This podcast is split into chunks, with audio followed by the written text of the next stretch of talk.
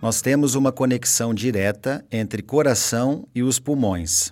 O nosso organismo ele apresenta dois pulmões, ambos conectados ao coração através de artérias pulmonares e veias pulmonares, sendo que as artérias pulmonares conduzem o sangue do coração até os pulmões para fins de oxigenação e as veias pulmonares elas conduzem o sangue do pulmão até o coração, esse sangue já oxigenado.